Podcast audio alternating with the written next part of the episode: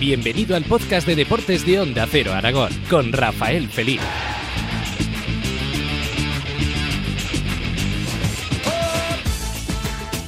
Hola, muy buenas. Ha sido una semana difícil y complicada, sobre todo en el mundo de la canasta, en el mundo del baloncesto. Ha saltado por los aires absolutamente todo tras la derrota ante Vasconia del pasado fin de semana.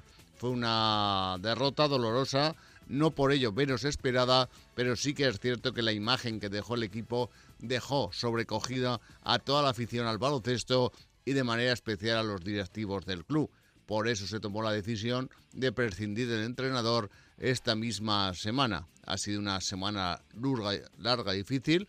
Además, tras cesar el entrenador, el director deportivo, con muy buen criterio, y hay que aplaudirle por ello, tomaba la decisión de dejar también la dirección deportiva de Casa de Mon Zaragoza. Al fin y al cabo, es el hombre que lo trajo. ¿Cuántos directores deportivos en esta ciudad deberían aprender de este director deportivo?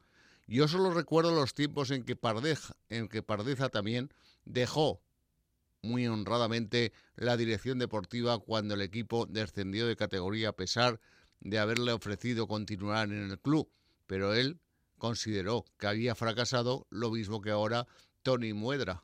Como decimos, poca gente lo hace y desde aquí el aplauso a los directores deportivos que tienen la personalidad suficiente para abandonar el barco en los momentos complicados, sobre todo porque vienen precedidos por sus fracasos.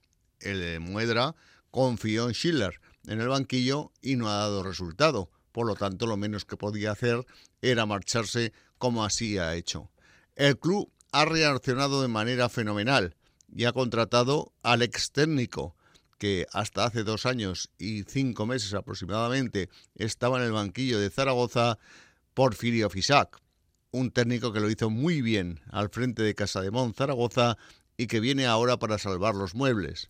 Lo primero que ha pedido, lógicamente, han sido refuerzos, porque se ha dado cuenta que el equipo está destrozado, ya desde la posición de base, donde Ferrari no está dando lo que nadie esperaba, ya que el año pasado tampoco lo dio y si no lo dio el año pasado, ¿por qué iba a darlo este?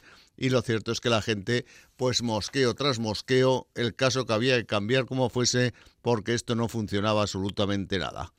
Hoy, viernes, ha sido presentado el nuevo técnico y si todo corre con normalidad, mañana ya se sentará en el banquillo ante Fuenlabrada, aunque quizás sus ayudantes, entre ellos la MUA, un técnico ya experto y veterano en el Casamón Zaragoza, serán los que tomen las decisiones más importantes durante el partido. Pero ahí estará el jefe para supervisar todas y cada una de las acciones del equipo masculino de Casa de Mon Zaragoza. 9 menos cuarto de la noche es la cita, pero antes la afición al fútbol tiene una cita hoy.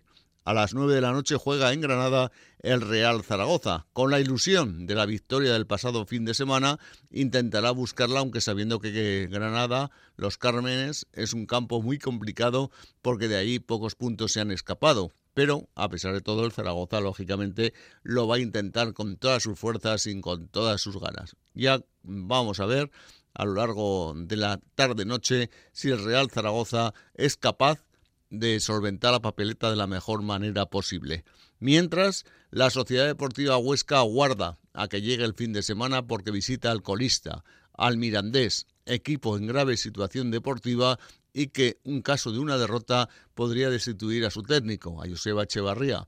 Casualmente, uno de los pocos encuentros que ha ganado esta liga lo hizo ante el Real Zaragoza. Esperemos que mañana no ocurra lo mismo y que el Huesca sepa ganar y sepa demostrar que es superior al, al equipo de Miranda de Ebro. Ojalá, como decimos, el Huesca vuelva con los tres puntos de Miranda de Ebro, que será una gran noticia porque el caso, que aunque el fin de semana pasado empató en casa, el caso es que no está perdiendo. Y por ese motivo, además con portería cero en muchos partidos, está demostrando que la línea defensiva es de garantías para seguir sumando jornada tras jornada. Además, el fin de semana evidentemente se completará con muchos otros deportes que todo el mundo conoce. El voleibol juega en casa después de conseguir en Melilla la pasada semana su primera victoria, buscará la segunda ante Palma, rival complicado, pero con el apoyo de su público, a partir de las seis y media de la tarde en el pabellón de los planos de Teruel, intentará, como decimos, sacar adelante el partido de mañana. Mientras en balonmano, el domingo será el turno para Bada Huesca, que juega en Pontevedra a partir de las 12 del mediodía. Vamos a ver si los de José Carlos Nolasco siguen ganando partidos y siguen dando victorias y alegrías a sus aficionados.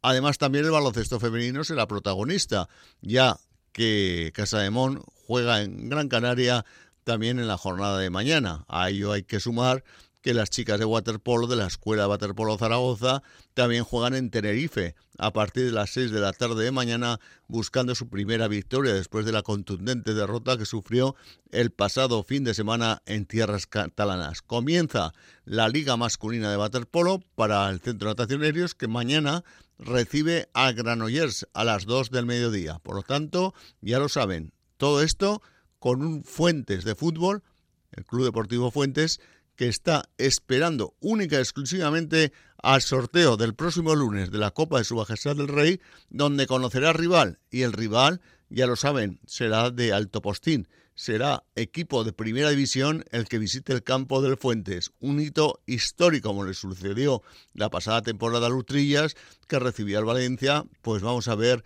qué rival le toca al conjunto zaragozano del Fuentes. Suerte para todos y que repartan cebollas, que será buena noticia. Sigue escuchando la actualidad deportiva en los podcasts de deportes de Onda Cero Aragón.